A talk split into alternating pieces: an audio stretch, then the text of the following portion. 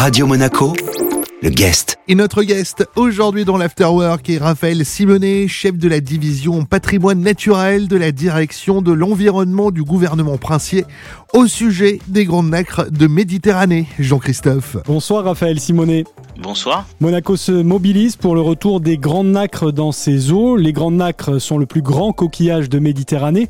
Alors d'abord en quelques mots, rappelez-nous le mal qui les frappe. Pourquoi ces grandes nacres ont-elles été décimées?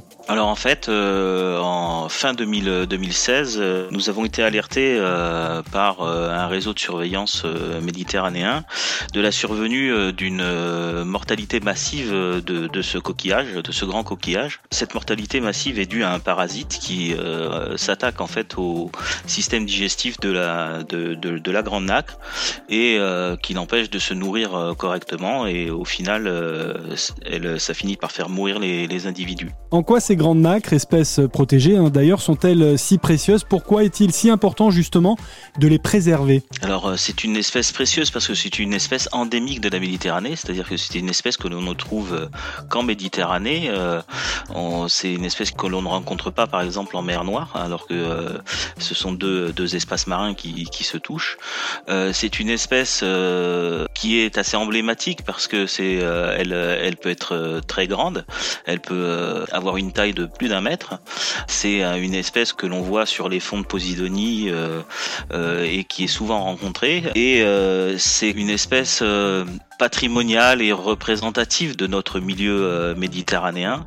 Et c'est un très bon indicateur de la qualité de l'eau, de la qualité du milieu, puisque c'est un animal qui filtre, qui filtre l'eau pour se nourrir. Et si le milieu n'est pas propice, vous rencontrez très peu de nacres dans un milieu peu propice. Le guest aujourd'hui dans l'Afterwork est Raphaël Simonet. On parle avec lui des grands nacres de Méditerranée. La suite de cet entretien à retrouver dans un instant sur Radio Monaco. Radio Monaco le guest. Les suites du guest dans l'Afterwork avec Raphaël Simonet, chef de la division patrimoine naturel de la direction de l'environnement du gouvernement princier, au sujet des grandes nacres de Méditerranée. Jean-Christophe. Raphaël Simonet, je le disais tout à l'heure, Monaco se mobilise pour le retour des grandes nacres dans les eaux monégasques et en Méditerranée. C'est une mobilisation générale. Il y a un véritable plan national d'action. Qu'est-ce qui a déjà été fait dans ce cadre-là? Dès la fin 2016, certains acteurs de la, de la principauté se sont mobilisés pour euh, euh, établir une surveillance surveillance des populations de nacre euh, sur le territoire. La direction de l'environnement euh, et euh, l'association Monégasque pour la nature ont fait de nombreuses plongées pour évaluer l'arrivée du parasite dans nos eaux. Et malheureusement, en 2018, nous avons pu constater que le parasite avait décimé l'ensemble des populations de la principauté. Il faut rappeler que dans les années qui ont précédé, il y a, beaucoup d'études qui ont été faites sur la grande nacre en principauté, notamment un suivi très précis des populations de de la réserve du Larvoto, où nous avions euh, dénombré euh, plus de 640 nacres sur un tiers de la surface de la réserve. Donc pour nous, c'était important de suivre l'évolution de, de, cette population euh, lorsque le parasite est arrivé. Donc à l'issue de cette mortalité, nous avons décidé d'essayer de détecter des individus encore vivants, ce qui n'a pas été couronné de succès. Mais nous avons aussi mis en place un programme de capture de juvéniles à l'aide de pièges qui sont posés dans les monégasques en espérant euh, que euh, des, euh, des nacres qui n'avaient pas été détectés se reproduisent et que ces larves viennent se fixer sur ces capteurs pour qu'on puisse les, les récupérer, les faire grandir avec l'appui de l'Institut océanographique et du Musée océanographique de Monaco qui s'est associé à nous dans cette démarche et ensuite les élever, comprendre un peu mieux leur biologie et si possible redynamiser les populations.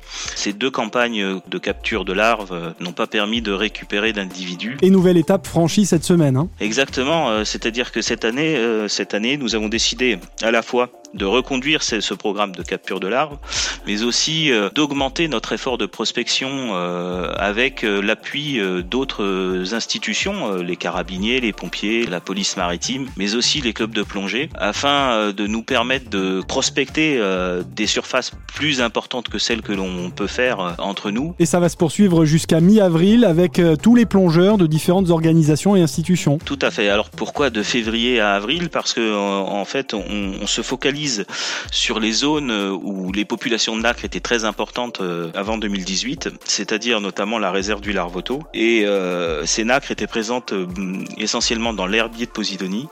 Et entre février et avril, les feuilles de Posidonie sont assez courtes, ce qui permet de détecter les, les nacres les plus petites qui font une dizaine de centimètres. Donc nous allons en fait mettre en place avec euh, la MPN et le, musée sonographique une carte qui permettra euh, d'identifier les zones qui auront été euh, parcourues par les différents plongeurs. Donc on, on va avoir un système d'échange avec les différentes entités qui pourront nous dire ben, nous sommes passés à tel endroit, à tel endroit et on pourra ainsi relever sur une carte les zones qui ont été prospectées et identifier éventuellement si des nacres ont été localisés sur ces zones. Merci beaucoup. Merci à vous. C'était le guest dans l'Afterwork avec Raphaël Simonet, chef de la division patrimoine naturel de la direction de l'environnement du gouvernement princier au sujet des grandes nacres de Méditerranée. Cet entretien à retrouver bien sûr en replay sur notre site mais également sur nos applications iOS et Android Radio Monaco, Made in Monte Carlo.